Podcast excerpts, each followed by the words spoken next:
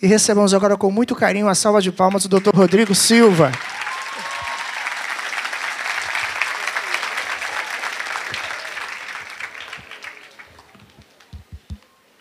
Muito bem, bom dia.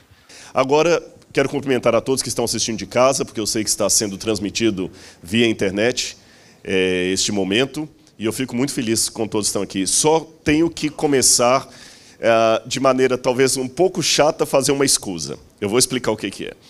Eu estava com o pastor Samuel fazendo as contas ali e a gente não para. Eu estou vindo de uma viagem, eu estava em, Minas, cheguei de Minas ontem à noite, dormi aqui, vou dar essa palestra de manhã. Daqui eu já pego um voo para São Paulo e imediatamente para a Nigéria. Então, o que, que acontece? A gente estava fazendo a conta ali no Waze, se eu saísse agora para o aeroporto, que não tem tanto pique, está dando uma hora e quinze, uma hora e vinte mais ou menos. Então, o que, que acontece? Eu vou pedir desculpas antecipadamente a todos, porque eu até falei com alguns, não, depois a gente no final aí tira uma foto, mas eu vou ter que sair realmente terminando aqui porque senão eu, eu, ainda tenho que passar no hotel, pegar minha mala e ir para o aeroporto, senão eu pego. E se eu perder esse voo doméstico, eu perco o voo internacional depois. Eu peço desculpas por isso, viu, pastor Giovanni? Não é estrelismo nem má vontade, mas eu estava com o pastor Samuel fazendo a conta ali no Waze e eu sou mineiro. Não sei quantos mineiros há aqui, mas mineiro não perde o trem. Muito menos o avião. Tá certo? Mas eu, eu conto com a, com a, compreensão de todos, não é má vontade. Agora, nesse momento, eu gostaria de convidá-los, nessa que vamos estar aqui, para nós termos uma aula de teologia. Eu vi o pastor eh, Giovanni mostrou aqui que tem alunos de teologia, tem pastores evangélicos, pastores adventistas, pessoas que não são pastores, são pais de alunos. Ah, presumo que há católicos, evangélicos, pessoas sem religião alunos. Então vamos ter agora, nesse momento, uma aula sobre o tema mais importante que poderia ser dito, o tema de Deus. Então já começo, pode colocar já no PowerPoint aí a minha. Qual o tamanho de Deus? Eu sei que essa é uma pergunta que pode parecer até infantil para começar uma aula de teologia. Qual o tamanho de Deus? É, essa pergunta ela vai desde a escola sabatina, ou escola dominical, ou catecismo, até os mais altos níveis da, da filosofia metafísica. E quando eu fico perguntando qual o tamanho de Deus, imediatamente eu lembro de um hino, que é um hino universal do cristianismo, que é Quão grande és tu. Então, para começarmos de maneira espiritual, porque nós vamos ver bastante a Bíblia, vamos falar sobre filosofia, em alguns momentos a sua cabeça vai sair uma fumacinha, mas não se assuste é de propósito, tá bom? Depois, no final, queremos terminar de maneira bem espiritual, falando sobre esse importante tema que é Deus. Ah, esse hino, Quão Grande És Tu, ele, a história dele que eu quero contar para vocês, só minimiza um pouquinho o, esse slide aí, isso, do, do hino.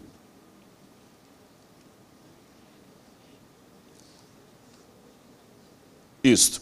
Ele foi composto originalmente por Karl Boberg, mas composto de que maneira? Na verdade, Karl Boberg ele não fez um hino propriamente dito. O que aconteceu foi o seguinte: ele era sueco e ele se converteu a Deus depois de uma pregação em que ele viu uma grande tempestade, trovão, ter, é, é, raio caindo, muito vento, muito vendaval, e ele ficou assustado com aquela tempestade, mas ao mesmo tempo ele viu tanto o poder de Deus através daquilo ali, que ele resolveu fazer em 1885, depois da conversão dele, um poema. Um poema baseado na conversão dele. Ele rascunhou, naquela noite mesmo, um poema, falando da conversão dele, como é que ele sentia Deus através dos raios, dos trovões, do vento e da chuva. Depois disso, ele logo que se converteu, ele começou a pregar como pregador leigo nas igrejas. E ele fez um sermão baseado no Salmo 29. E um ano depois, ele melhorou o poema e publicou aquele poema que ele havia feito sobre o poder de Deus em meio à tempestade, à tormenta.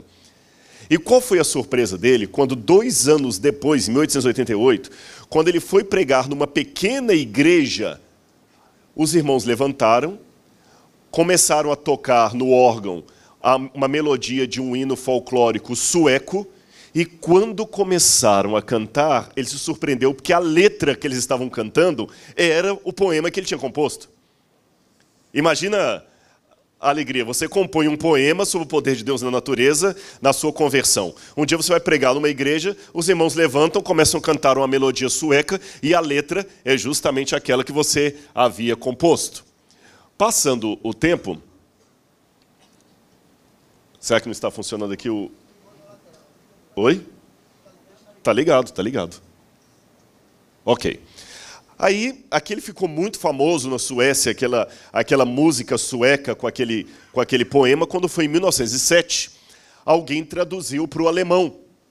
E começaram a cantar essa música agora em alemão. Depois, em 1912, alguém traduziu para o russo. Aí foi a vez de entrar em cena Stuart Kinney Hine. Stuart Kinney Hine ele e a esposa dele foram missionários em vários países ali. Uh, na época ainda era, era uh, antes da União Soviética ali, era uh, os czar, o, o império do, do czarismo. E eles começaram a pregar e eles não sabiam muito falar russo. Mas o que, que eles fizeram? Como eles cantavam muito bem, ele e a esposa, eles ouviram aquela música em russo, que originalmente foi composto em sueco, traduzido para o alemão e traduzido para o russo. Ele e a esposa dele chegavam em praça pública e começavam a cantar em russo a primeira estrofe daquele hino. Aí as pessoas achavam bonito, começavam a, a chegar ali em volta, começavam a chegar em volta, e aí eles aproveitavam para pregar a palavra de Deus. Até que em 1940 eles trouxeram esse hino para a Grã-Bretanha. Agora, olha que curioso como é que o hino demorou a ser composto parte por parte. Estamos em 1923, a época em que Kinney, com a esposa dele, faziam o dueto apenas da primeira estrofe em russo. Aí um dia eles estavam pregando numa cidade, eles não tinham onde ficar. E começou uma grande tempestade. E eles se refugiaram na casa de um professor da cidade, que foi o único que deu apoio para os dois ali missionário naquela época, não tinha hotel, não tinha onde ficar. Então eles falaram com aquele, com aquele professor: Puxa, obrigado porque você nos abrigou aqui. Ai, não, eu que agradeço, porque agora vocês vão ensinar para mim coisas da Bíblia Sagrada.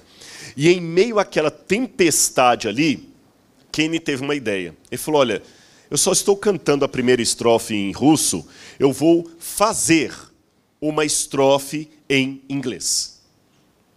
E ele com a esposa na janela, agradecendo a Deus pelas almas que se converteram pela pregação deles e vendo o poder de Deus através da tempestade, tiveram a mesma sensação espiritual que Buberg teve anos atrás. E com base nesse sentimento, eles puderam compor a primeira estrofe do hino Com Grande És Tu, que eu queria convidar vocês a cantarem comigo. A primeira estrofe foi composta, então, em 1923, quando Kinney e a esposa dele tiveram uma experiência em meio à tempestade semelhante a de anos atrás. Vamos colocar a primeira estrofe?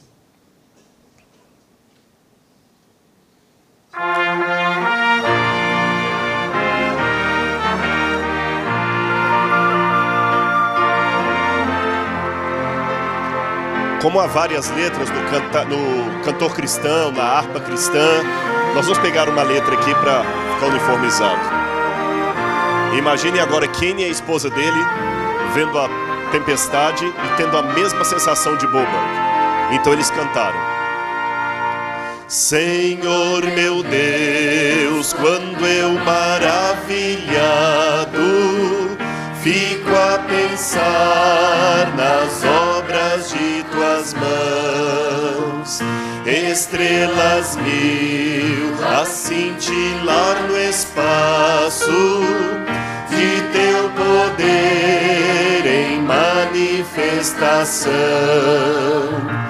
Então minha alma canta-te, Senhor, quão grande és tu, quão grande és tu. Então minha alma canta-te, Senhor,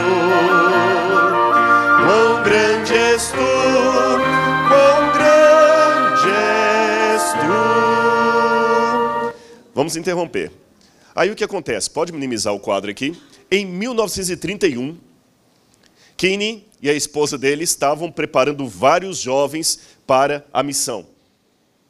E eles treinavam e os jovens iam com eles de cidade em cidade pregando.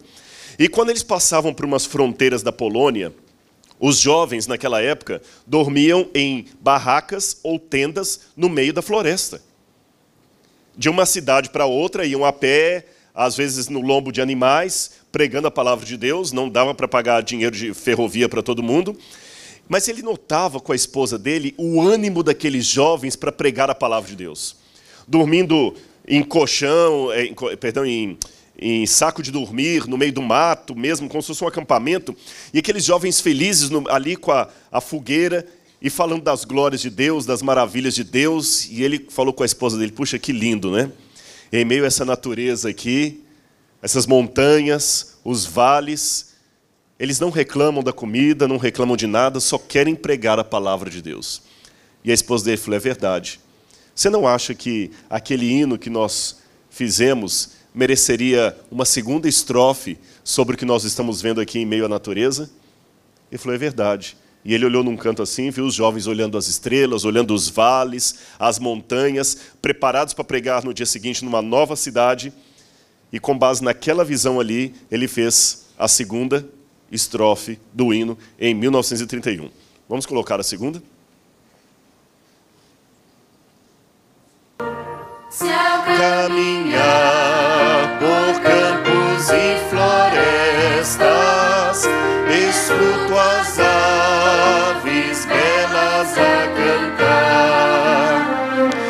estendo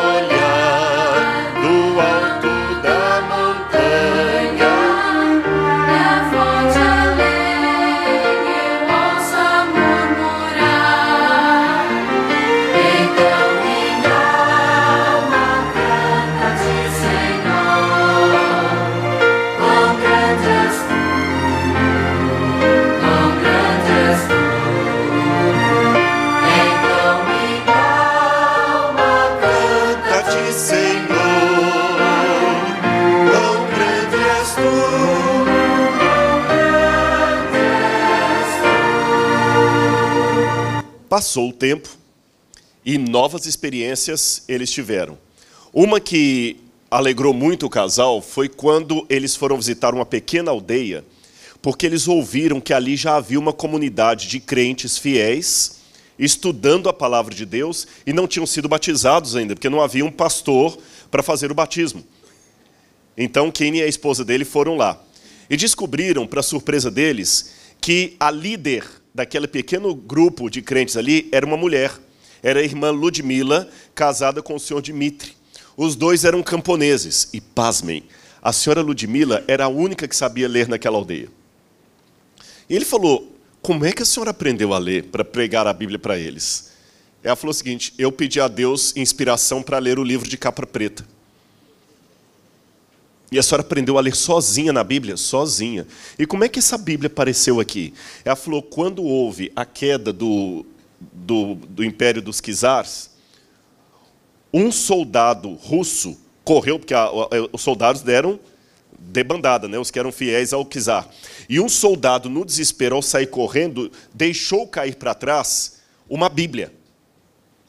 Eu peguei aquela Bíblia, senti que era uma coisa importante aquilo, porque falava de Deus.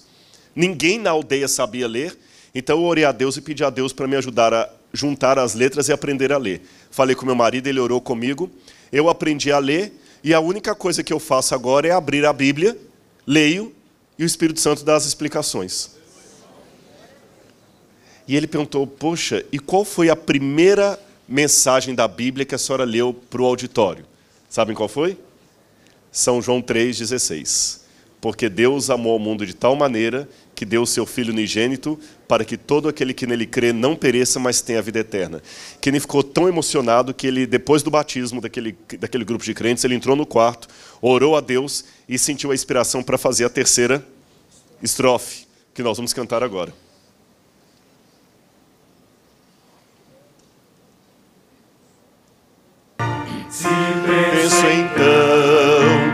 Sem poupar teu filho, o enviaste para morrer por mim, levando à cruz os meus pecados todos, para eu viver eternamente assim.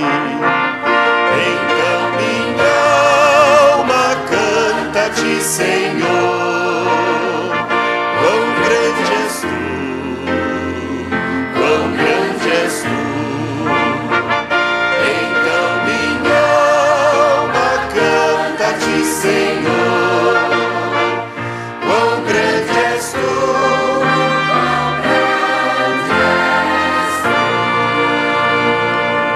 Os anos continuaram passando e Kenny e sua esposa se aposentaram das missões. Se aposentaram, mas isso- não significa que deixaram de continuar pregando. Eles voltaram para Londres e agora já estávamos no período pós-guerra, 1948. E vocês sabem que com o fim da, da Segunda Guerra Mundial, ah, o mundo foi dividido em dois eixos: os países comunistas e os capitalistas. E muitos poloneses, ah, pessoas da antiga União, da- da- do antigo leste europeu, que agora faziam parte da União Soviética, mesmo algumas pessoas do leste, eh, da, do- da parte norte oriental da Alemanha, ficavam na Inglaterra como refugiados. E eles pediram, Kenny, você que ainda fala um pouco de russo, porque tem muitos lá que só falam russo, fala um pouco de ucraniano também, você não pode ir lá ajudar aquelas pessoas lá? Alguns são convertidos, outros não, mas você é a pessoa ideal para falar com eles de Deus, reforçando a fé ou convertendo aqueles que ainda não conhecem a mensagem. E ele foi com a esposa dele pregar para eles. E ele falou assim: o que vocês mais queriam pedir a Deus? Ele começou o diálogo com eles assim. Um levantou e falou assim: o que a gente mais queria, voltar para casa. Estamos aqui em Londres, no Reino Unido, mas sabe, a língua não é a nossa, a comida não é a nossa, o tempero não é o nosso, a música não é nossa. Nós estamos querendo voltar para casa. Só isso. Se Jesus viesse agora, a gente pediria para nos levar para casa. Então ele aproveitou aquele sentimento para pregar para eles a questão da volta de Cristo e quando ele vai nos levar ao lar. E já idoso, depois de tudo isso, ele compôs então a última estrofe do hino em 1948, que é a que nós vamos cantar agora. Ao vi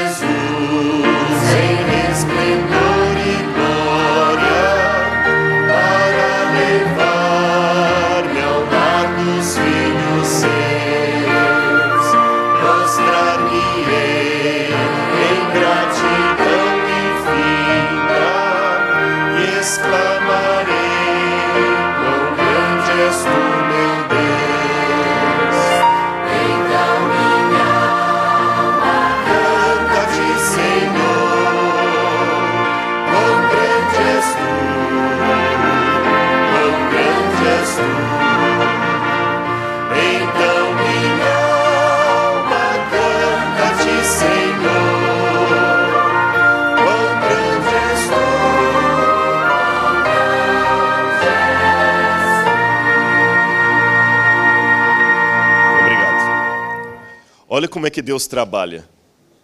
Desde 1885 até 1948 foi o que esse hino começou para ficar do jeito que nós o conhecemos hoje. Mas a história dele não para por aqui.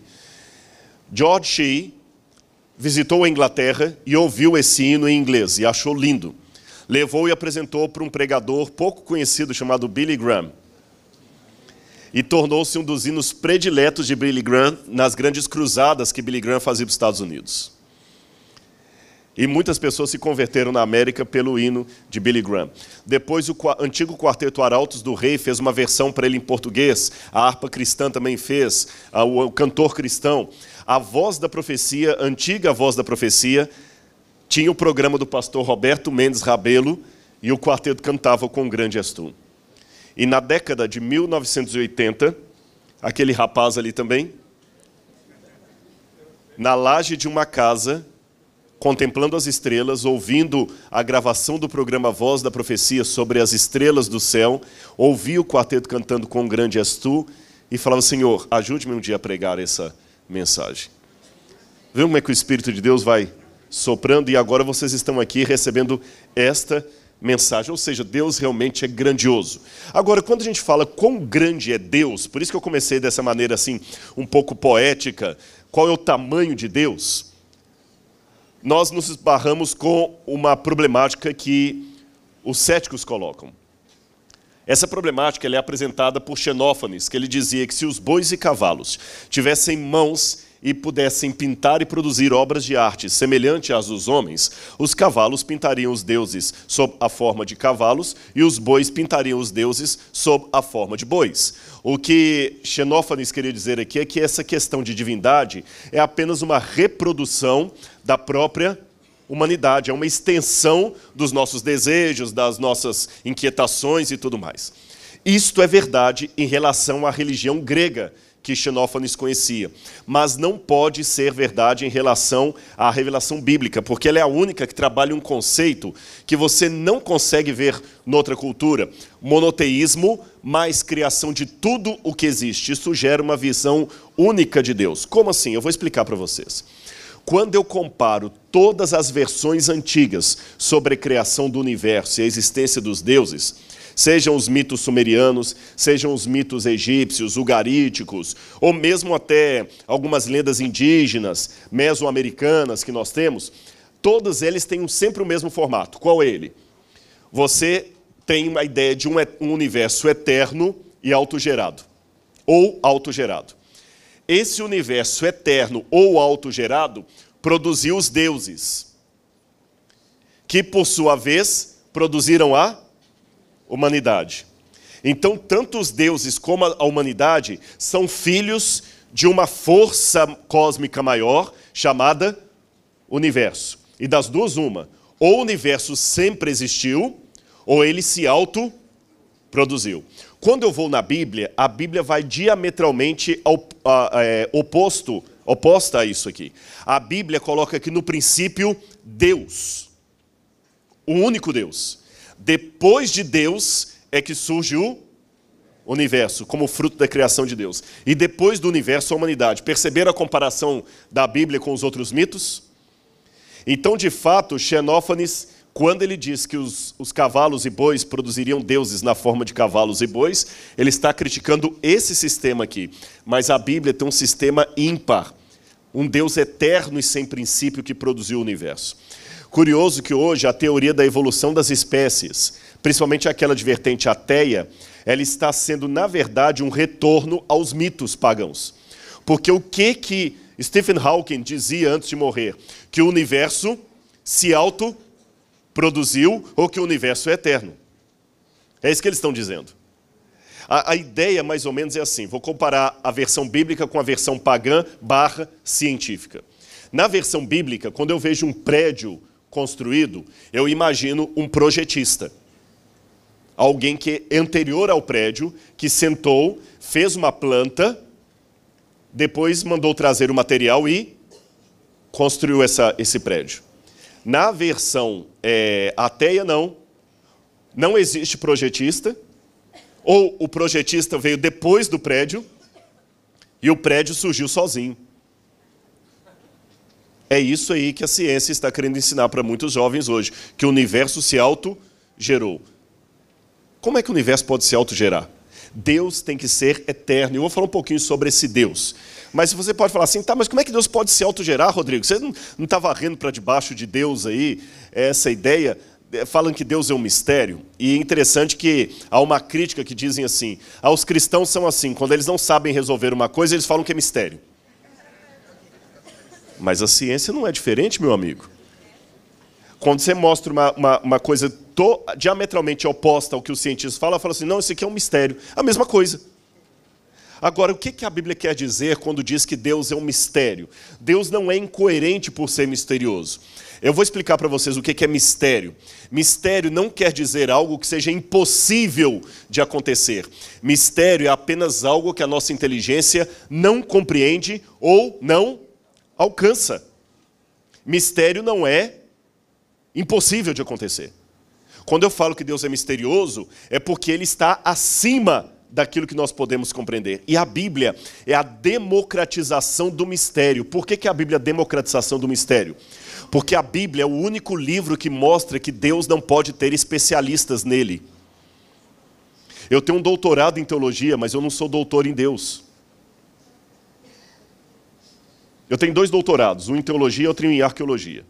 Em arqueologia, eu sou um especialista. Em Deus, não. Perceberam a diferença? Na verdade, a única coisa que um doutorado em teologia lhe produz é o seguinte: você tem mais ferramentas técnicas para examinar as línguas originais, o contexto histórico, bíblico, do que uma pessoa leiga. Mas em termos espirituais, eu sou como você, um crente refletindo sobre a minha fé. Deus não é objeto do meu estudo. É o paganismo, o gnosticismo que colocava aquela ideia dos iniciados que tinham um conhecimento secreto que ninguém sabia. Só eles. A Bíblia não. Ninguém sabe nada de Deus, porque Deus está muito acima do que nós podemos compreender. Como eu falei com vocês, era o gnosticismo que partia para a sofisticação do mistério, os iniciados que sabiam sobre Deus. Agora, tá bom, mas vamos voltar à pergunta que gerou toda essa palestra aqui. Quão grande é Deus? Qual o tamanho de Deus? Como eu falei, é uma pergunta que vem desde a, a escolinha primária, seja escola sabatina, escola dominical, catecismo, até a física, a metafísica.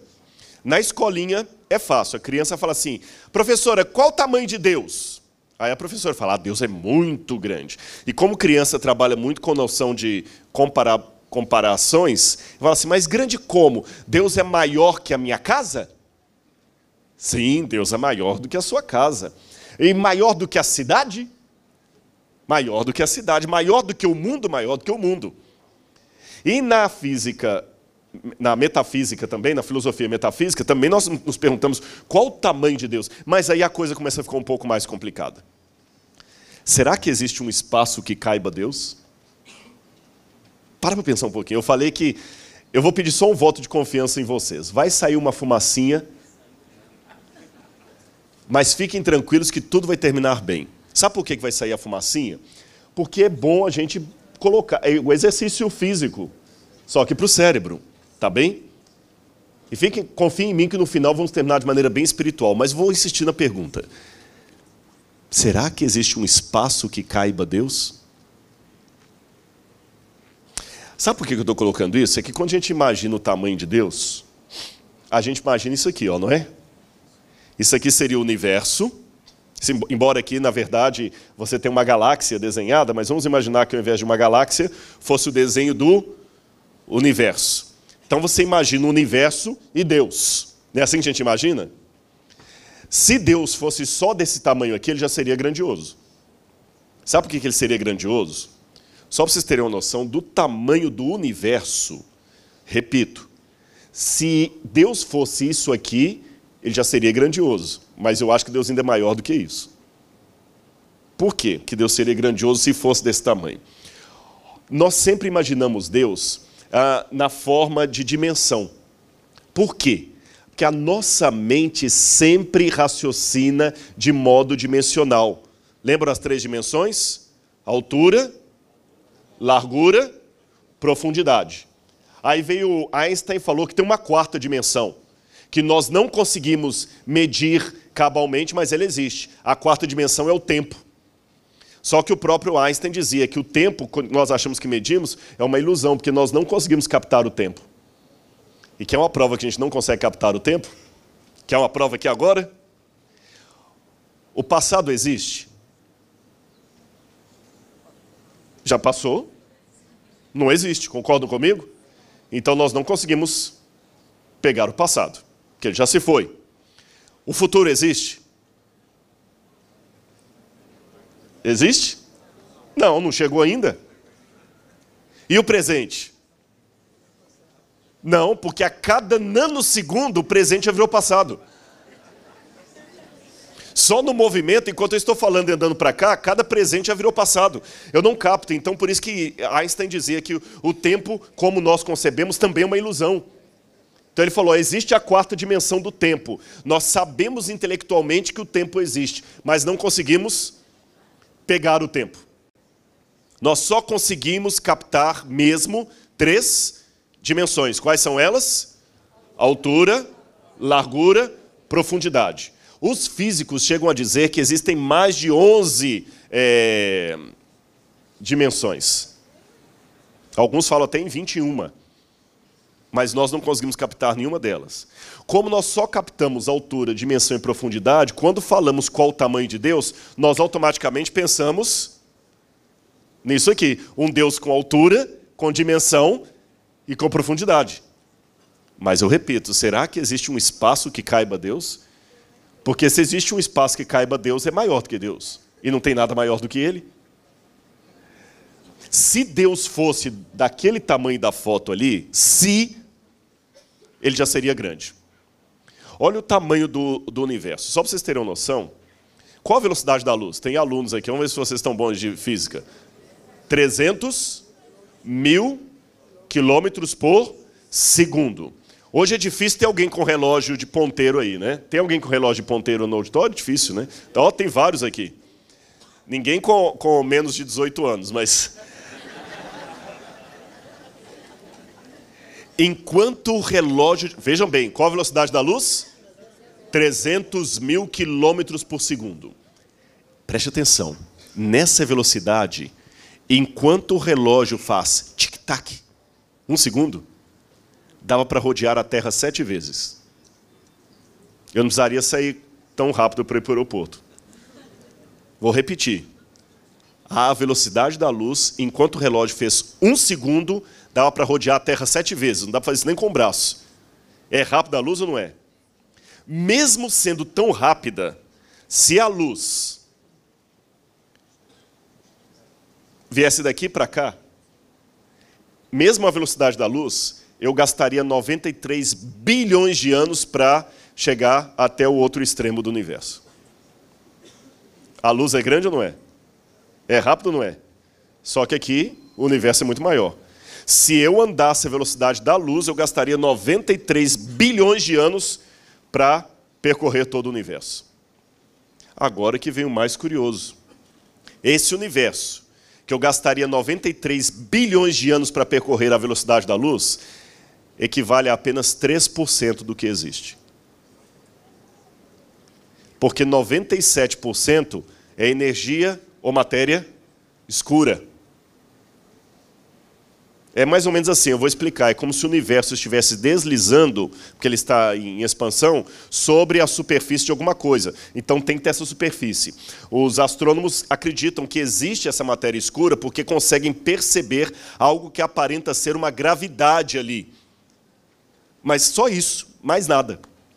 Então, ainda que Deus fosse maior do que isso, ele já seria muito grande.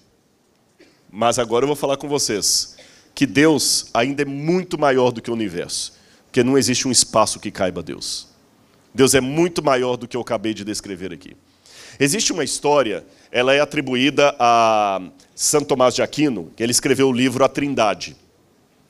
E conta-se que Santo Tomás de Aquino teve um sonho, quando ele estava escrevendo o livro A Trindade, em que ele estava andando por uma praia, aqui, ó, quando ele viu um menininho com uma concha na mão. Concha, essas conchinhas de do mar. Aí ele olhou o menino no sonho, e o menino, lembra, ele estava escrevendo o livro A Trindade, sobre a doutrina de Deus. Aí ele disse que o menino pegou o dedinho assim, enfiou na areia, e veio com a concha d'água, cheia d'água do mar assim, começou a derramar lá dentro. E ele perguntou assim: O que você está fazendo, menino? Ele falou assim: É simples. Eu quero com essa concha pegar toda a água do mar e colocar dentro desse buraquinho que eu fiz aqui na areia. Ele falou: Mas você nunca vai conseguir, com uma concha, pegar toda a água do mar e colocar dentro do buraquinho. Ah, eu pensei que dava, porque o senhor está tentando colocar todo o conhecimento de Deus num livro, com uma caneta. Toma. Ou seja, daqui a pouquinho nós vamos ver qual, o que, que a Bíblia me diz de Deus. Mas por causa dessa dificuldade de conceber a Deus, eu posso cair em dois discursos humanos extremos em relação à ideia de Deus. O primeiro é o que nós chamaríamos de discurso apofático de Deus. Foi aquele que Santo Tomás de Aquino assumiu. Ah, desculpa, de corrigir, antes não foi Santo Tomás de Aquino, foi Santo Agostinho. Viu? Perdão. Corrigindo, que eu acho que falei Santo Tomás de Aquino, não foi? Antes foi Santo Agostinho. Tá bom? Agora que você está, Santo Tomás de Aquino. É, é bom a gente saber assim. Vocês conhecem a história do pastor que uma vez estava pregando como eu e se atropelou ali nos personagens bíblicos? Ele estava empolgado, aquele dia o espírito desceu mesmo. O homem estava. Porque Jesus tinha um propósito na vida de alguém. E ele chegou à cidade de Jericó, porque havia alguém que precisava dele ali, um homem que ninguém gostava dele em Jericó. Esse homem chamava-se Nicodemos. Mas Jesus tinha um propósito para a vida de Nicodemos. Nicodemos era um homem, meus irmãos, como muitos de vocês. Nicodemos era baixinho, Nicodemos era ladrão. As pessoas cuspiam quando Nicodemos passava pela rua de, pelas ruas de Jericó. Mas Nicodemos queria mudar de vida. E Jesus chegou em, em Jericó, aquela multidão, e Nicodemos correu de um lado para o outro, querendo ver Jesus, ele não conseguia. Aí alguém, pastor, é, é Zaqueu. E ele não escutava. E daqui a pouquinho Nicodemos subiu até uma árvore. E lá de cima esperava Jesus passar. E quando Jesus passou embaixo daquela árvore, olhou para Nicodemos, aí ele recebeu um bilhete. Pastor Ezaqueu. Aí Jesus, obrigado, olhou para Nicodemos e falou: Nicodemos, desce porque esse lugar pertence a Ezaqueu. Então, dica de pregação.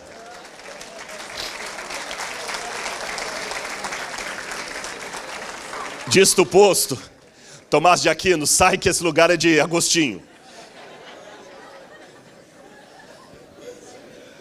Santo, Agost... Santo Tomás de Aquino propôs, agora é Tomás de Aquino mesmo, um discurso chamado apofático de Deus. O que é o discurso apofático?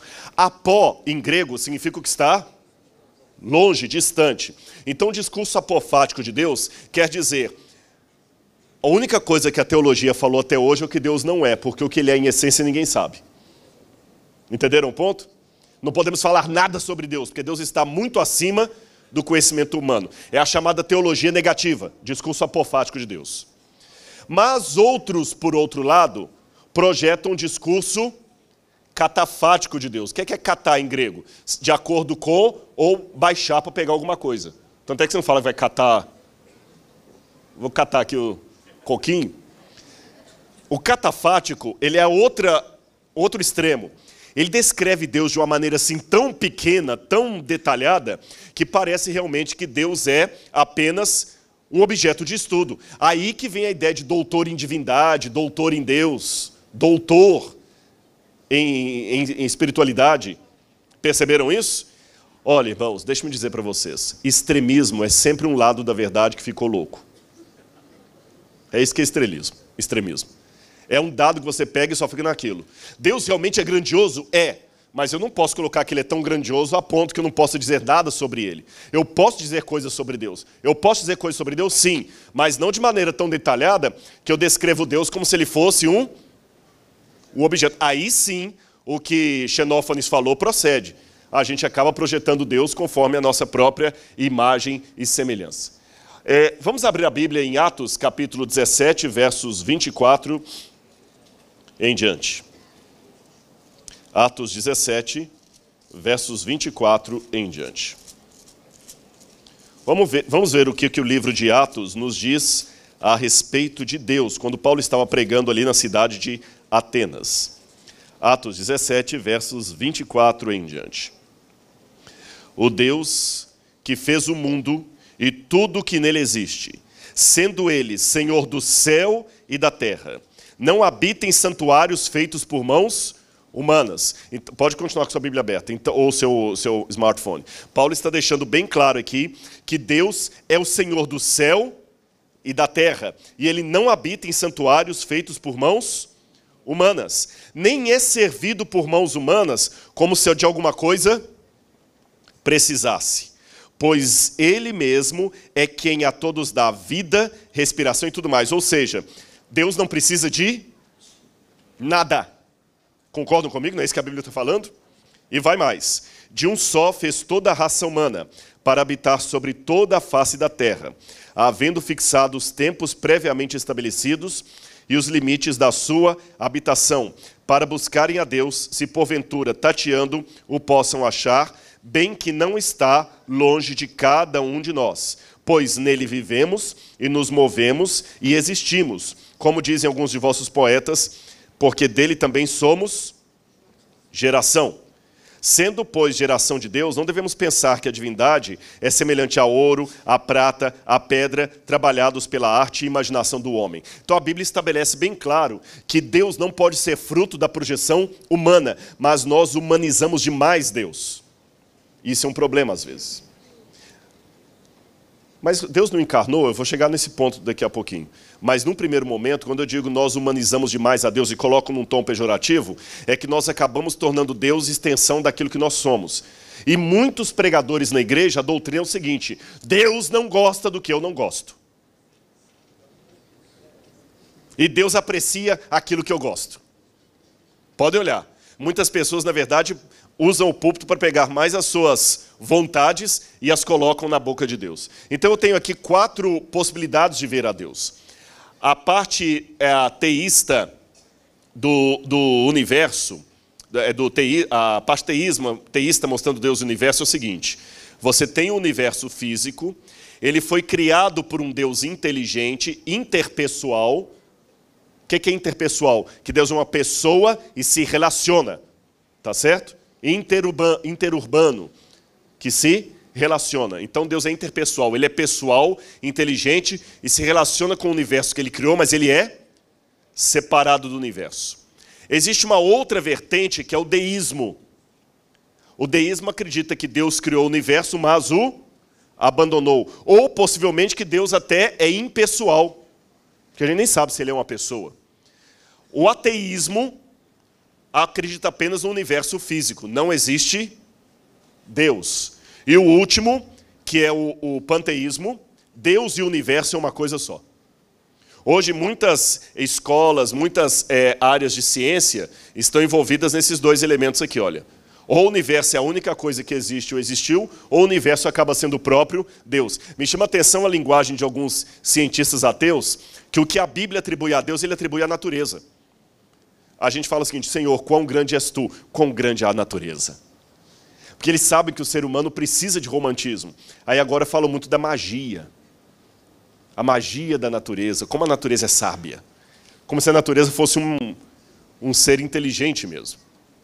O que, que a Bíblia ensina, afinal, sobre Deus? Já mostramos o texto de Atos. Deus é transcendente. Que palavra é esta, Rodrigo? Notinha de rodapé transcendente. Deus transcende, ele está além de tudo que eu possa imaginar. A Bíblia diz que ele é o criador de tudo. Gênesis 1, verso 1, Salmos 33, verso 6, Jeremias 10, verso 12. Ele transcende a tudo, ele é o alfa e o ômega, o princípio e o fim. Ninguém é comparável a ele. Ele criou o tempo e o espaço. Isso aqui eu quero chamar a atenção.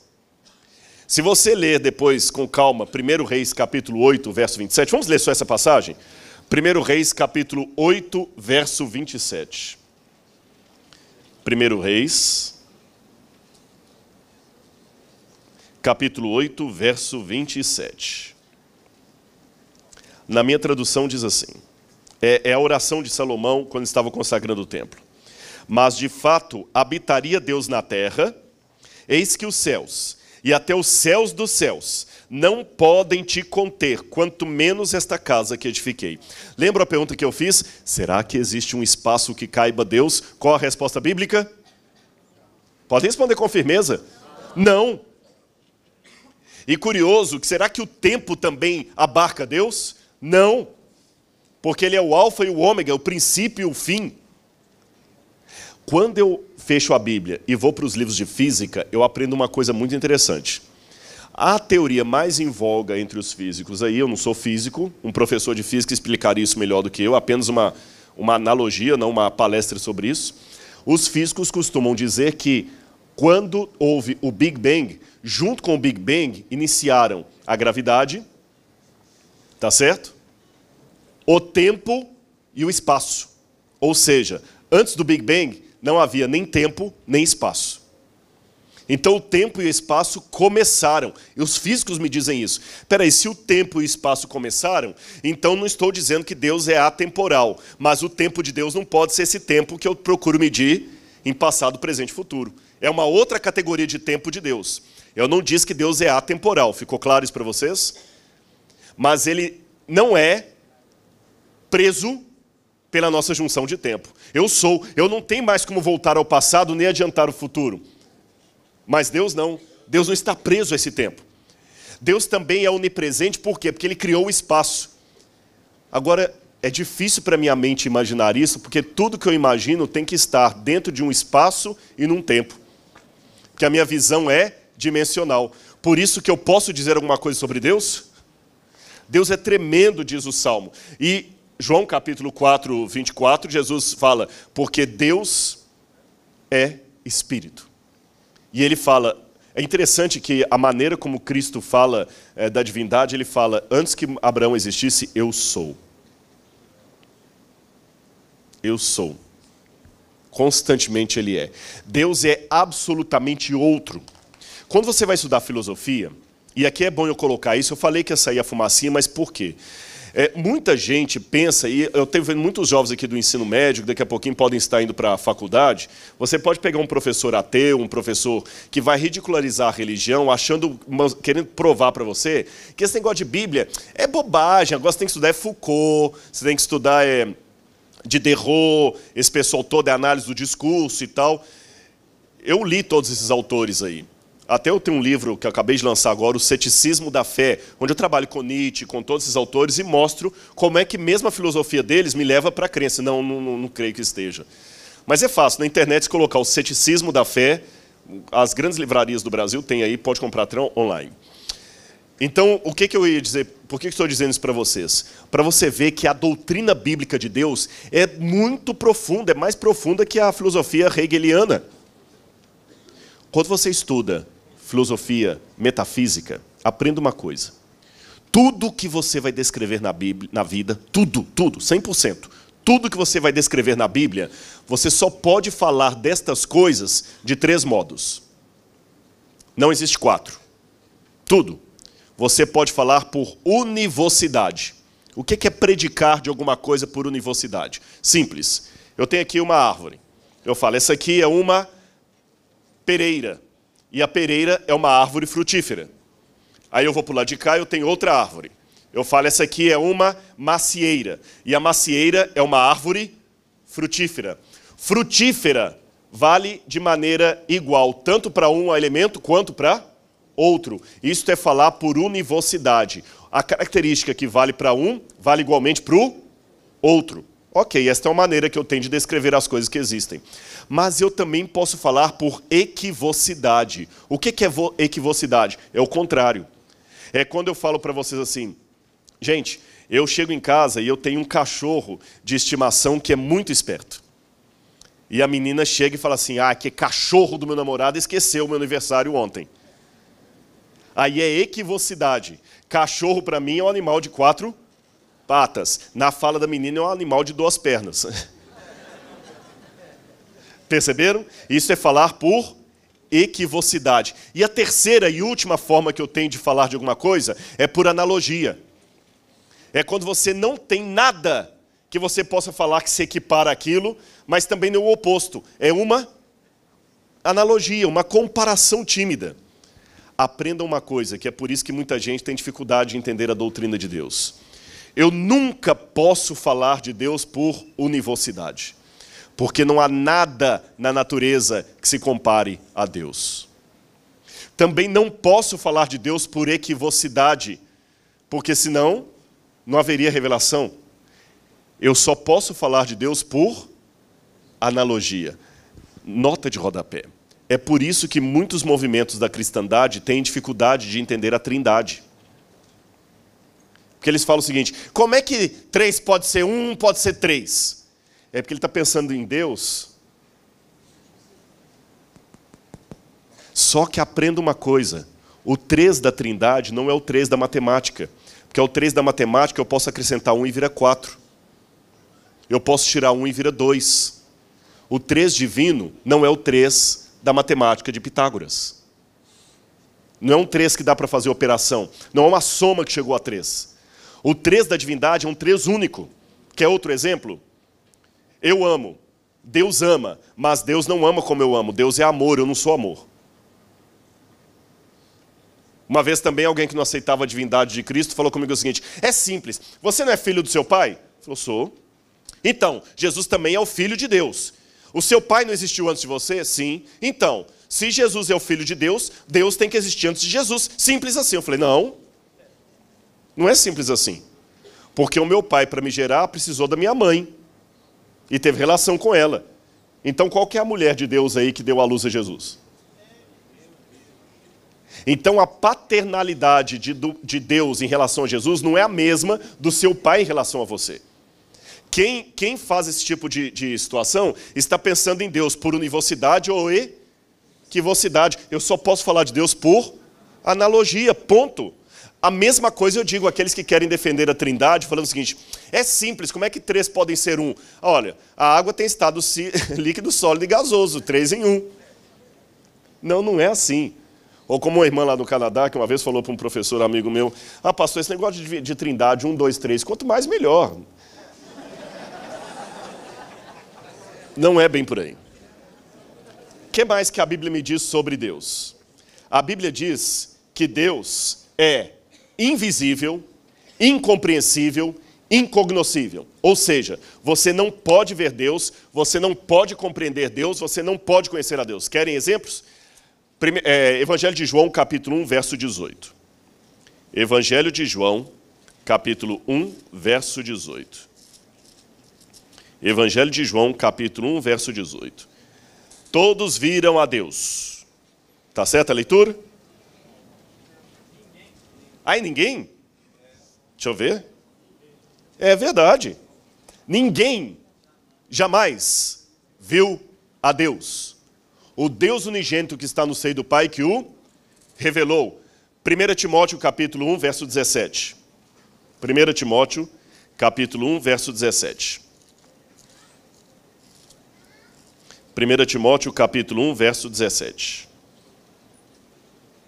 Assim, ao Rei eterno, imortal, invisível, Deus único, honra, glória pelos séculos dos séculos. Invisível. 1 Timóteo 6,16. Olha como é que a carta termina. O único que possui imortalidade, que habita em luz inacessível, a quem homem algum jamais viu, nem é capaz de ver. Mas alguém pode perguntar, mas Rodrigo, vem cá, no Antigo Testamento, Moisés diz que viu a Deus face a face. Panim lepanim em hebraico. Como é que explica isso? Expressão idiomática. A gente às vezes não presta atenção na expressão idiomática da Bíblia. Quando eu falo com vocês, gente, desculpe-me, eu estou morto de cansado. Significa que eu estou realmente morto? Que eu virei defunto? Que defunto agora cansa? Isto é uma expressão idiomática. Sabe o que significa face a face em hebraico? Intimidade, não necessariamente ver o rosto um do outro. Quer a prova que Moisés não viu a Deus face a face? Olha, em Êxodo capítulo 33, versos 9 a 11, ele fala que conversava com Deus face a face. Mas quando você vai no verso 20, 33, verso 20, Deus fala com Moisés assim: Não me verás o rosto, porque nenhum homem pode me ver o rosto e sobreviver. Então, todas as vezes que Pai aparecia no Antigo Testamento, essa era uma visão mediada por Jesus Cristo. O próprio Novo Testamento vai dizer que a nuvem que conduzia o povo no Israel, que era Cristo. Não posso falar de Deus por univocidade, nem por equivocidade, apenas por analogia. Mas aí eu tenho um problema. Aí eu tenho um problema. Eu preciso mais do que uma analogia de Deus. Eu preciso conhecer a Deus intimamente. João 17, verso 3. A vida eterna é esta: que te conheçam a ti, Deus único e verdadeiro, e a Jesus Cristo, a quem enviaste. Como é que eu posso conhecer a Deus se Deus é incompreensível. Como é que eu posso conhecer a Deus se a água do mar não cabe num buraquinho com toda a concha? Curioso que a Bíblia apresenta Deus aparentemente de maneira contraditória. Aparentemente. Aparentemente. Porque ela fala que Deus é transcendente, ou seja, ele é acima de tudo que existe, mas ela também fala que ele é imanente. Quer um exemplo? Olha, nós lemos aqui o texto que não existe um espaço que possa conter Deus, nem os céus dos céus podem caber Deus. Lembram disso? Mas a mesma Bíblia fala que Deus habita com o humilde e contrito de coração. Se alguém me amar, guardará a minha palavra, diz Jesus. Eu e meu Pai viremos para ele e faremos nele morada. Mas espera aí, mas se nenhum espaço cabe Deus, como é que ele pode caber no meu coração? A Bíblia fala que ele é espírito, mas fala que ele se fez carne. A Bíblia fala que ninguém é igual a Deus. A quem podemos igualar o Altíssimo? Ninguém é igual a ele. E a mesma Bíblia fala que Deus criou o homem à sua imagem e sua semelhança. Parece contraditório, não parece? Esse é o paradoxo de Deus. Deus é invisível, incognoscível, mas ao mesmo tempo, ele é íntimo. Qual tipo de Deus que eu preciso para me dar a garantia de que o mal não se levantará por duas vezes no universo? Tem que ser um Deus que está acima do universo. Um Deus que não possa ser surpreendido pelo futuro. Um Deus que não muda de pensamento. Não pode ser um Deus que tem uma criptonita que possa destruí-lo. Se Deus fosse é, poderoso como o super-homem, eu teria um problema. Porque vai que a criptonita cai nas mãos do diabo. Não é verdade? Concordam comigo? Se Deus, se, se, exatamente, se Deus tivesse uma criptonita que pudesse acabar com Deus, e ela caísse nas mãos do, do, do, do poder das trevas, então o Deus que eu creio que a Bíblia apresenta, ele não pode ter pontos fracos. Ele não pode duelar com a vontade dele. Ele não pode ficar carente, ele não pode ser tentado pelo mal. Porque por melhor que o motorista seja, ele pode cometer uma falha, Deus não pode. Mas ao mesmo tempo que eu preciso de um Deus assim, eu preciso de um Deus que eu possa abraçar. Quando você está no momento mais triste da sua vida, o que você mais gostaria? O colo de Deus. O que eu vou falar no primeiro momento parece contraditório. Eu creio num Deus que a Bíblia fala que ele não muda, mas ainda assim, na minha oração, eu imploro para ele que mude o pensamento dele, como Abraão: Senhor, se houver dez naquela cidade, o Senhor desiste de destruir a cidade? Aliás, falando em oração, como pode um Deus onisciente sinceramente perguntar? Quando Deus me faz uma, uma, uma pergunta, como é que ela pode ser honesta se ele sabe tudo? Adão, onde estás? E alguém falou assim: não, mas na verdade Deus sabe. Deus pergunta só para. Então Deus está fazendo teatro comigo? Eu não quero alguém que faça um teatro.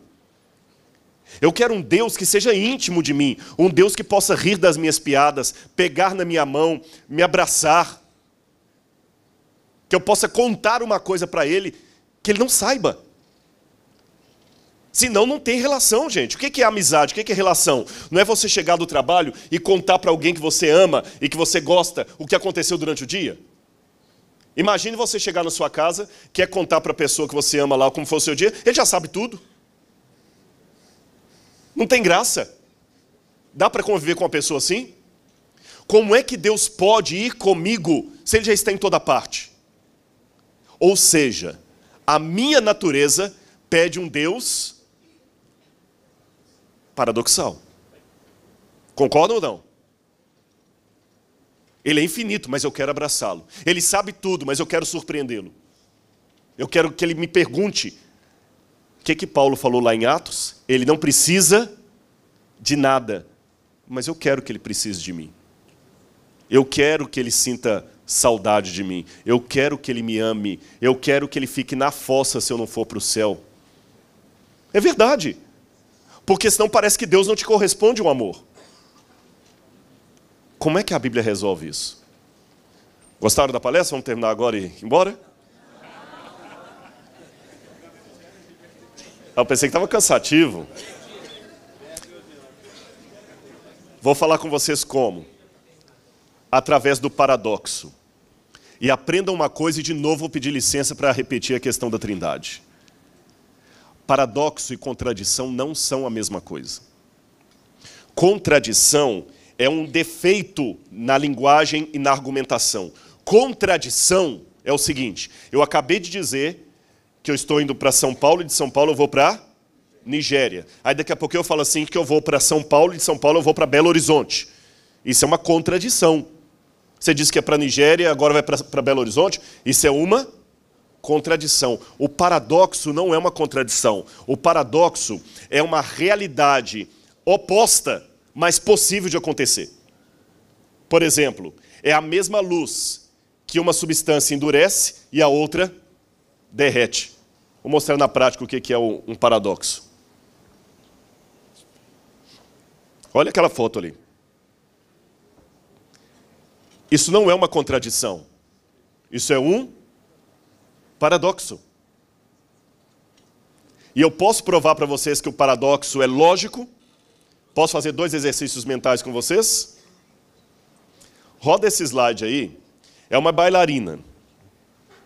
E eu vou perguntar para vocês.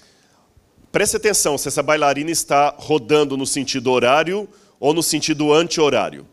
Tá bem? Ela está rodando para lá ou rodando para cá? Vamos lá, vamos ver. Para que lado a bailarina está rodando?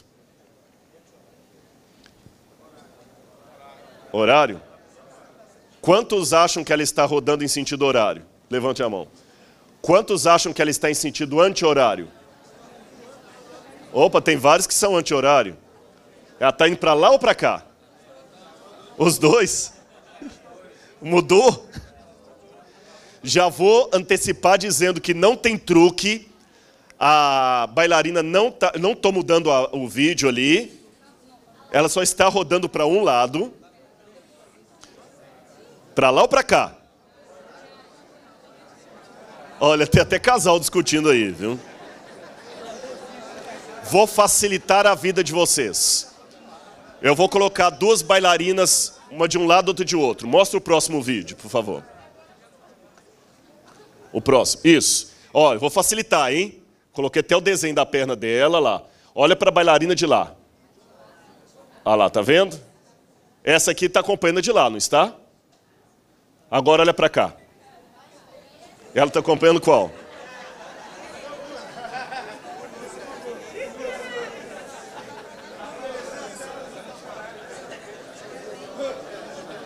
Obrigado. Sabem por que eu mostrei esse exercício aqui? Para mostrar para vocês que contradição e paradoxo não são a mesma coisa. Essa bailarina é um paradoxo, não é uma contradição. Por, mas por que, que é um paradoxo? Porque uns viram para um lado, outros viram para o outro. É simples. Depende de que lado da mente você está raciocinando. Se você está raciocinando com a parte é, direita da sua mente, você vai ver a bailarina rodando para um lado. Se você visualiza com a parte esquerda, você vai ver a bailarina virando para o outro lado. Hã? Porque você ficava indo, transitando de um lado para o outro do cérebro. É verdade, é verdade. Transita de um lado para o outro e você vai ver a bailarina.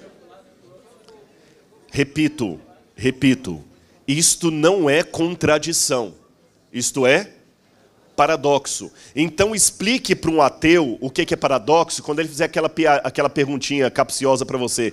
Deus é capaz de, carregar, de criar uma pedra que nem ele possa carregar? Já viram essa pergunta? Deus é capaz de criar uma pedra que nem ele possa carregar? Dei mate no cristianismo. Não deu nada. Se você entender o que é paradoxo, você pode responder que Deus é capaz de carregar uma pedra, de criar uma pedra que nele possa carregar e carregar depois. Depende de que lado você está raciocinando. E é com essa mesma ideia do paradoxo que eu vou explicar para vocês como é que Deus pode abarcar tanto a plenitude como a intimidade dele. Ah, vocês sabem que mesmo no mundo da matemática isso deu um nó. Uh, Gödel, Kurt Gödel, ele queimou o fusível dos matemáticos no início do século XX, porque todo mundo estava pensando que bastava você agora resolver uns 20 e poucos problemas da matemática e todo o restante das, dos mistérios da ciência via linguagem matemática estariam solucionados. Até que Gödel mostrou o teorema da incompletude. Ele mostrou que enquanto estivermos nesse universo, haverá muitas coisas que nós não conseguiremos abarcar, porque para abarcá-las eu tenho que estar fora desse sistema. Seria mais ou menos assim. Depois você vai ter Wittgenstein que vai pegar isso aí e vai falar que o sentido de um objeto fechado está sempre fora dele. É simples. Sabe o livro de física? Se você fosse um ácaro morando dentro do livro de física, você leria todas aquelas fórmulas da física ali, mas você nunca teria como comprová-las, porque só do lado de fora do livro de física é que aquelas experiências se comprovam. Dentro do, físico, do livro, ele apenas mostra uma realidade que você não pode comprovar dentro das páginas, porque você está limitado dentro do livro. Sempre o sentido de um sistema fechado está fora dele.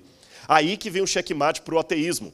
Se o universo é tudo o que existe e estou fechado dentro dele, então o sentido do universo tem que estar fora do universo. Por isso que o universo não pode ser Deus. Então, das duas, uma. Ou o universo não tem sentido, ou ele tem um sentido que está fora dele. Algo que produziu o universo que não é o próprio universo. Algo que a Bíblia chama de Deus. E é por isso que eu nunca vou conseguir provar Deus com equações com matemáticas, porque eu estou preso dentro do livro. Eu posso apenas anunciar Deus, mas nunca prová-lo. Comprová-lo. Porque para comprovar eu teria que estar na mesma mente de Deus. Entenderam isso? É o teorema da incompletude de Gödel. Ah, seria mais ou menos como se eu falasse assim, simplificando. Estou mentindo agora. Isso é verdade ou mentira? Perceberam a frase? Estou mentindo agora. Isso é verdade ou mentira? Você nunca consegue resolver isso? Agora, Cristo resolve o paradoxo. De que maneira? Vamos começar a responder as perguntas. Como pode Deus fazer o homem à sua imagem e semelhança se Deus é inimitável? Se não há ninguém semelhante a Deus. Simples. Vamos abrir em Colossenses, capítulo é, 2, versos 2 a 3. Colossenses, capítulo 2, versículos 2 a 3. Para que o coração deles seja é, confortado e vinculado juntamente em amor, e eles tenham toda a riqueza da forte convicção do entendimento para compreensão, para compreenderem plenamente o mistério de Deus, vírgula, quem? Cristo, em quem todos os tesouros da sabedoria e do conhecimento estão ocultos. Então Cristo desvenda o mistério de Deus. E vou mais além. Colossenses capítulo 1, verso 15, vai falar que Cristo é a imagem de Deus. Diz aqui, olha, porque ele é a imagem do Deus invisível. Cristo é a imagem de Deus. Então, como é que Deus criou o homem à sua imagem conforme a sua semelhança? Porque Cristo já assumiu desde a criação uma forma visual de Deus. Perceberam? Cristo é a revelação da divindade. Por isso que sem Cristo, tem a faculdade de teologia aí, não adianta estudar teologia. Porque nós só conseguimos compreender a divindade através da revelação que Cristo faz da divindade. Você não tem como conhecer a divindade senão através de Cristo. Agora, o curioso é o seguinte: por isso que ele é o Logos de Deus. E por isso que Cristo parece tão pequeno. Porque aí que vem o detalhe. Lutero dizia que os homens usam a máscara para esconder o rosto deles. Deus, ao contrário, usa uma máscara para se revelar. Porque a maneira de Deus se mostrar é se ocultando. Imagina que eu estou falando com você e tem um holofote muito grande aqui atrás de mim. Por mais que você queira me ver, a luz não deixa. Aí o que eu tenho que pedir? Para o pessoal, desliga o holofote um pouquinho, aí você vai poder me ver. Então aí que está. Cristo é Deus com o rosto. Deus de uma maneira compreensível. E quanto custou a Cristo assumir essa, essa forma revelada de Deus? Aí que vem a questão. Eu coloquei de propósito aqui Hebreus capítulo 1, verso 1 em grego, não para mascarar, é porque aqui eu preciso de em grego mesmo. Você conhece o texto em português. Hebreus 1, verso 11 diz, é, perdão, Hebreus 1, verso 1. havendo Deus outrora falado de muitas maneiras aos pais pelos profetas, nos últimos dias nos falou pelo Filho. Mesmo quem não sabe grego pode perceber que o que está escrito aqui é igualzinho de baixo, só que está faltando uma, uma parte que eu coloquei em interrogação. Polímeros cai polítropos, de muitas maneiras e de muitas formas, aos antigos, palai, roteus, lalessas, Deus falou, tois, patracin, é, patracin, falou aos pais, em tois profetais, através dos profetas. Ep tu, ton remeron, nos últimos dias, tuton elalesen rimim, nos últimos dias, porém, falou a nós em ruio, no filho. O que você percebe no original grego? Deus falou aos pais por meio dos profetas. Mas nos últimos dias nos falou no filho, não por meio do filho. A diferença é que Cristo não é um profeta inspirado por Deus. Cristo é Deus falando em forma filial, em forma humana. Percebeu? E aqui que é o mais lindo, porque por mais que eu disse para vocês no início dessa palestra, que eu só posso falar de Deus por analogia, eu preciso mais do que uma analogia de Deus. Eu preciso de um conhecimento íntimo e pessoal de Deus. Portanto, Cristo, ele é a encarnação de Deus em forma humana. E como que eu, o que eu saberia de Deus sem Cristo? A mesma coisa que eu saberia de um quadro anônimo. O máximo que eu posso falar desse quadro é que o pintor pinta bem, que ele sabe usar bem os matizes, que ele tem noção de profundidade, mas eu não, não dá para falar sem conhecer a assinatura e a história do autor, se quem pintou aquele quadro é um sujeito que poderia deixar com as crianças ou seria um pedófilo. Porque loucos também produzem obra de arte. Hitler era pintor. Pintor, vegetariano e gostava de cachorro. Eu não sei. Há controvérsias, viu? Perceberam? Um psicopata preso no corredor da morte, numa prisão americana, consegue produzir até um poema. Então, apenas um quadro pintado sem uma assinatura não me diz muita coisa. Cristo é não apenas a assinatura do autor, mas a história do autor. Cristo é a história de Deus. Tá certo?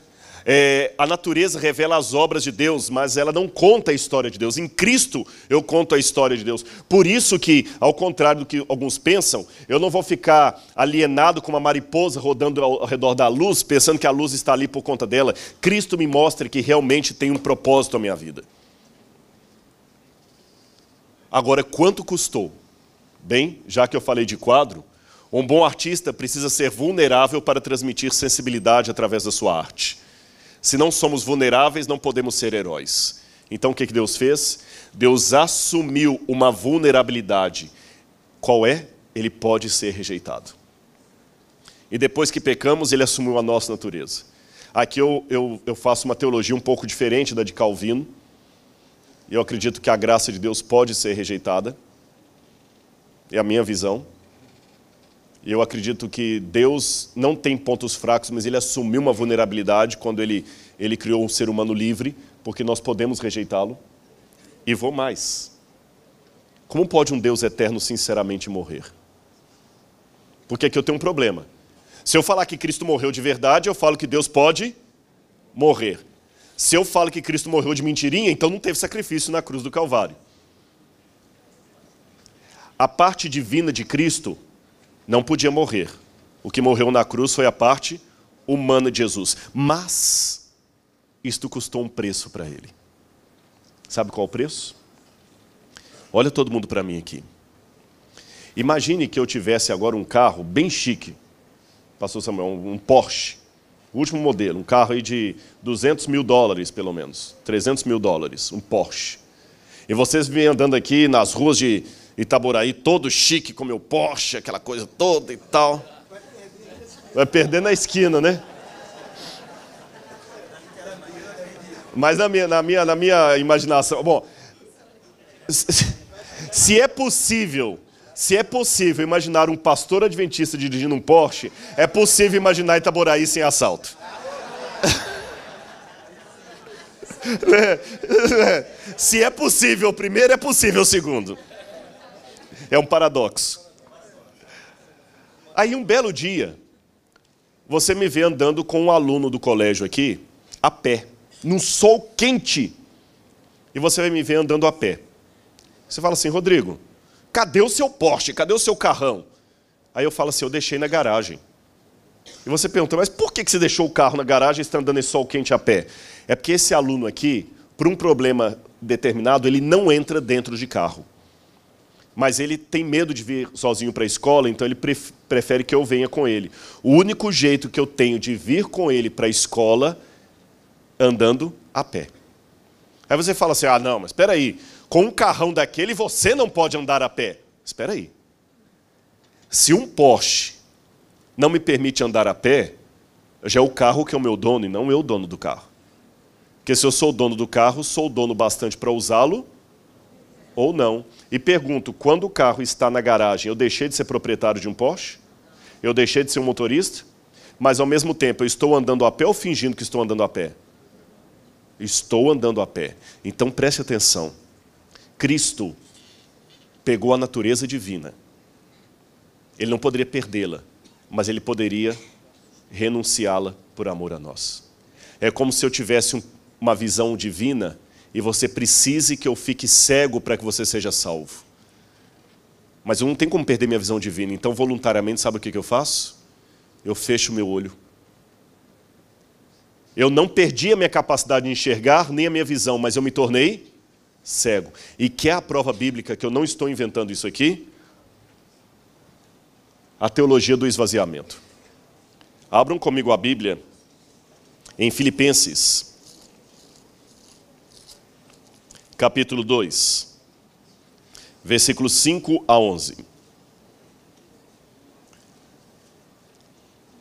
Eu vou até colocar aqui. Tende em vós, leiam comigo aí. Tende em vós o mesmo sentimento que houve também em Cristo Jesus. Porque ele subsistindo na forma de Deus. Essa expressão subsistindo talvez não esteja tão bem traduzida. Subsistindo quer dizer existindo por toda a eternidade na forma de Deus. Não usou como usurpação o ser igual a Deus. Outras palavras, o fato dele existir em forma de Deus, ele não ficou agarrado. Antes ele se esvaziou, kenosis em grego, ele se esvaziou. Então vou descer. Se ele esvaziou, assumindo a forma de. Como é que está na sua Bíblia aí? Servo. E depois que ele assumiu a, a forma de servo, ele parou por aí?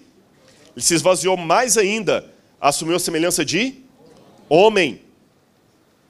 E depois que ele assumiu a semelhança de homem, ele esvaziou mais ainda. O que, é que fala a Bíblia? Humilhou-se a si mesmo a ponto de morrer morte e morte de cruz. E o que, que aconteceu depois? O que que a, olha lá o movimento descendente, olha lá, olha. Ele existia divinamente como Deus, ele é Deus, mas ele foi se humilhando, se esvaziando, até assumir a morte e morte de cruz. Depois que ele assumiu a morte de cruz, o que, que continua dizendo a Bíblia? Um pouquinho. Deus o exaltou sobremaneira. Então ele subiu o degrau. Para quê?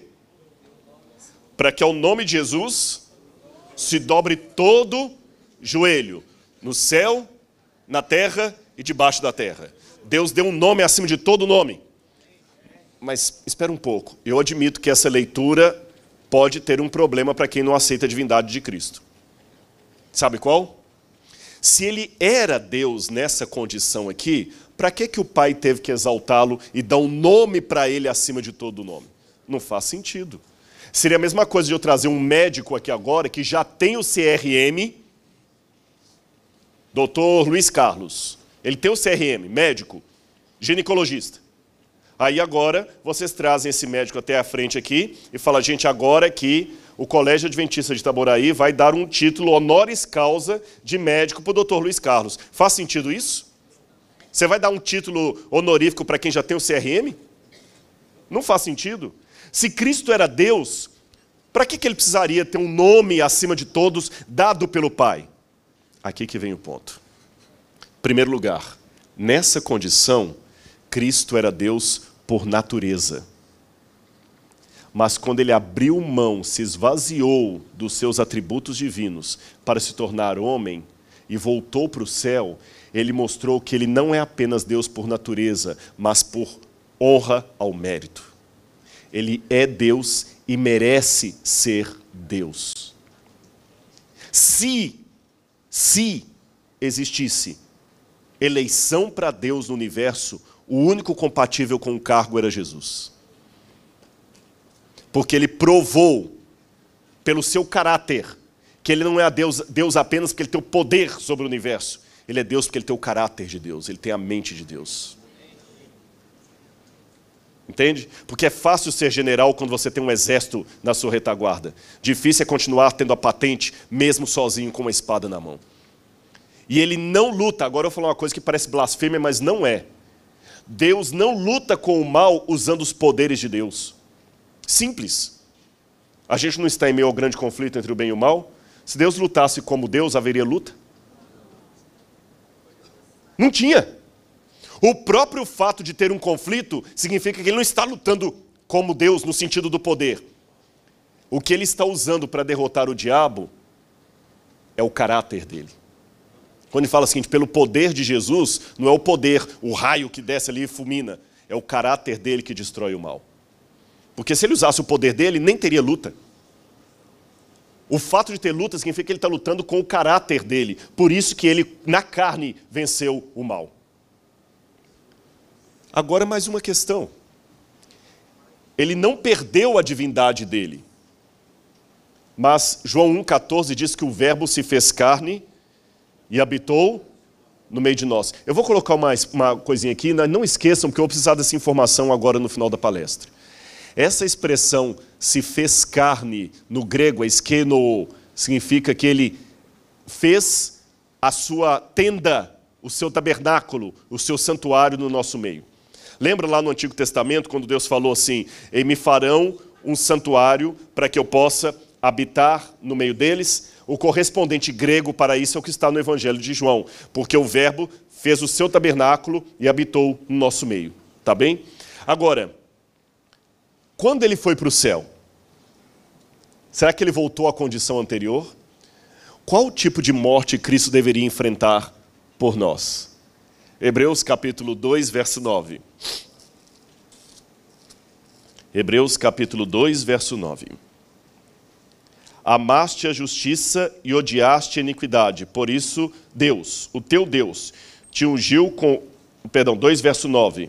Perdão, li errado Vemos, porém, todavia, aquele que por um pouco, tendo sido feito menor que os anjos, Jesus, por causa do sofrimento da morte, foi coroado de glória e honra, para que, pela graça de Deus, provasse a morte por todo homem. Cristo então teve a morte eterna, a mesma morte do lago de fogo e enxofre. Aqueles que no Apocalipse vão enfrentar o lago de fogo e enxofre, o farão porque não aceitaram o sacrifício de Cristo, porque ele enfrentou a morte para que ninguém precisasse enfrentar a morte. Agora, como é que um Deus eterno pode sinceramente morrer? O preço era a morte eterna. Por isso que fala, pela morte que ele enfrentou, o Pai teve que lhe dar um nome. Porque ele vai ficar para sempre agora preso a um corpo humano. De onde você tirou isso, Rodrigo? Primeiro, não sou eu que digo isso. Adam Clarke, Charles Swindoll, um, tem mais um autor que eu queria mencionar agora, que Matthew Henry, vários autores de teologia do passado, presbiterianos, batistas, diziam a mesma coisa. E para quem é adventista, Ellen White também fala a mesma coisa. Cristo manterá por toda a eternidade um corpo físico. Vamos ver algumas evidências bíblicas disso? Olha, Hebreus capítulo 10, versos 5 a 7. Hebreus 10, versos 5 a 7. Diz: Por isso, ao entrar no mundo, diz: Sacrifício e oferta não quiseste, antes um corpo me formaste. não te deleitaste com holocaustos e ofertas de pecado. Então eu lhe disse: Eis que aqui estou, no rolo do livro está escrito a meu respeito, para fazer, ó Deus, a tua vontade. Depois de dizer, como acima, sacrifícios e ofertas não quiseste, nem holocaustos e oblações pelo pecado, nem com isto te deleitaste, coisa que se oferecem segundo a lei. Então acrescentou: Eis que aqui estou para fazer, ó Deus, a tua vontade. Remove o primeiro para estabelecer o segundo. Colossenses 2, verso 9.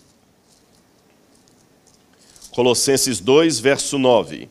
Diz assim: Porquanto nele habita espiritualmente toda a plenitude da divindade. Está certo?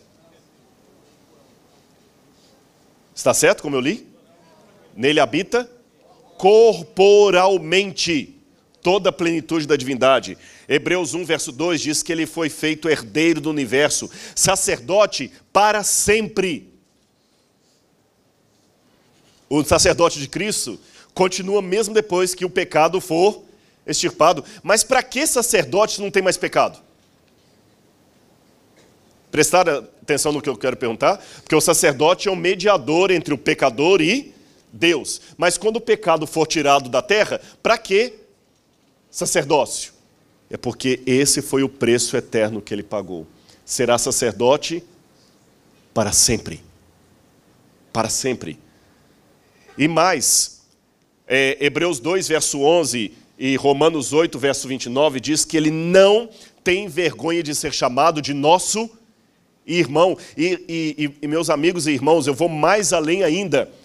Efésios 4, verso 13, me admirou demais quando eu li isso aqui. Vamos ler aqui Efésios 4, verso 13? Olha o que, que a Bíblia promete. Efésios 4, verso 13. Até que todos cheguemos à unidade de fé e do pleno conhecimento do Filho de Deus e perfeita varonilidade, à medida da estatura da plenitude de Cristo e nós vamos atingir a medida de Cristo. Porque fala que, também nós temos, quando fala da ressurreição, fala que nós vamos subir e ter um corpo semelhante ao seu corpo de glória. Paulo diz isso. Vamos ter um corpo semelhante ao da sua glória. Quando ele ressuscitou no corpo glorificado, ele apareceu para os discípulos ainda de forma tátil. Tanto é que Tomé pôde colocar a, a mão nas feridas. Interessante. Mesmo depois da ressurreição de Cristo, as feridas continuavam. Como é que ele subiu ao céu? De maneira espiritual? Ele subiu de maneira corpórea. E a Bíblia fala que há de vir do modo como o vimos subir. Então Cristo manterá para sempre. Por isso que a Bíblia fala que ele é o primogênito dos mortos, que a nossa ressurreição não é diferente dele. Ele mostrou as suas feridas. O nosso corpo glorioso na ressurreição será igual ao corpo de sua glória. Filipenses 3, verso 21. Eu li o texto de Efésios e tem Filipenses também. Ele manterá o seu corpo na eternidade. Olha que curioso essa última passagem que eu quero ler com vocês aqui do Apocalipse. Apocalipse capítulo 21, verso 3. Apocalipse capítulo 21, verso 3. Então ouvi grande voz vinda do trono dizendo: Eis o tabernáculo de Deus com os homens. Deus habitará com eles. Eles serão povos de Deus, e Deus mesmo estará com eles. Mas curioso, o tabernáculo não é o santuário? É ou não é? Mas olha o que diz o verso 22. Nela, na Nova Jerusalém, não vi santuário. Mas, se esse é o tabernáculo de Deus com os homens, como é que João fala que não viu santuário no céu? Mas olha a continuação. Nela não vi santuário, porque o seu santuário é o Senhor Deus Todo-Poderoso e o Cordeiro. Lembra que eu falei que vocês guardem essa informação que vou precisar dela? João 1, verso 14. E o Verbo se fez carne e habitou no meio de nós. Qual será o tabernáculo de Deus com os homens na ressurreição? Porque Cristo vai continuar ali com o tabernáculo dele, que é justamente, segundo o Evangelho de João, o corpo físico dele. Tem uma passagem de Isaías que ela, do ponto de vista hermenêutico, é problemática, mas eu vou citá-la, que fala assim, os seus amigos perguntarão, que feridas são essas nas tuas mãos? São as feridas com que foi ferido na casa de meus amigos. Alguns comentaristas pensam que é um texto messiânico falando da nova terra, outros pensam que não, que é um texto falando de falsos profetas. Como tem uma dubiedade hermenêutica, esse texto eu vou colocar com uma interrogação. Mas no conjunto, eu já espero ter deixado claro para vocês que Cristo vai ficar para sempre com o corpo glorificado. Eu sei que é um corpo glorificado, mas pessoal, pode pegar a casa mais linda dessa cidade, tirar o príncipe Williams lá do palácio de Londres e trazê-lo para morar aqui, vai virar uma favela na cabeça dele, ou menos que isso. Cristo pode. Não se ofendam, vocês entenderam a comparação que eu quis dizer? Eu poderia falar isso com a minha cidade, com qualquer uma. Quem mora num palácio pode ser a casa mais linda aqui, para ele é ridícula. Para quem tem a plenitude de Deus, ficar por toda a eternidade retido a um corpo humano glorificado, semelhante ao nosso, é o preço de muito amor. Aí que eu entendo vocês, quão grande é Deus, olha para Jesus e eu vou te dizer porque já que eu não posso mensurar a Deus de maneira de, dimensional, porque não é questão de largura, espaço e profundidade, mas eu posso mensurar a Deus em termos de caráter.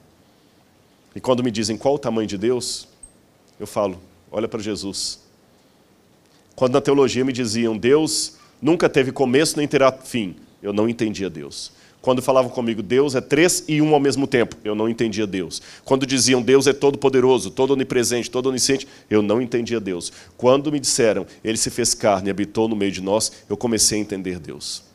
E por mais paradoxal que seja, não contraditório, embora a teologia não tenha Deus como objeto de estudo, eu não sou especialista em Deus, mas ao mesmo tempo eu posso dizer, não sou especialista em Deus, mas o conheço intimamente, porque eu conheço Jesus. Ele é infinito, mas eu posso abraçá-lo. Ele está em toda parte, mas ele vai comigo onde eu precisar ir. Ele sabe tudo, mas ele me faz perguntas honestas, porque ele põe o carro na garagem e anda a pé comigo. Ele não perde a onisciência dele, mas ele segura a onisciência lá e faz uma pergunta honesta: Meu filho, o que você quer que eu te faça? Ele sente falta de mim, ele é apaixonado por mim. E por isso que outra coisa eu não tenho senão render minha vida a ele a todos os dias. E é por isso que existe a escola adventista, por isso que nós estamos aqui. Agradeço a confiança de todos vocês nessa escola. Por isso que aqui nós temos aula de religião, sim, não para doutrinar crianças no sentido de uma única religião, mas para mostrar Deus. E o dia que nós não pudermos mostrar Deus na sala de aula, essa escola ou ela fecha as portas ou eu não falo, eu não serei mais representante dela. E você, todos os dias entregue a sua vida a Deus. E através de Cristo você perceberá que Deus é tão real que quase dá para tocá-lo. Muito obrigado, que Deus abençoe a vida de vocês.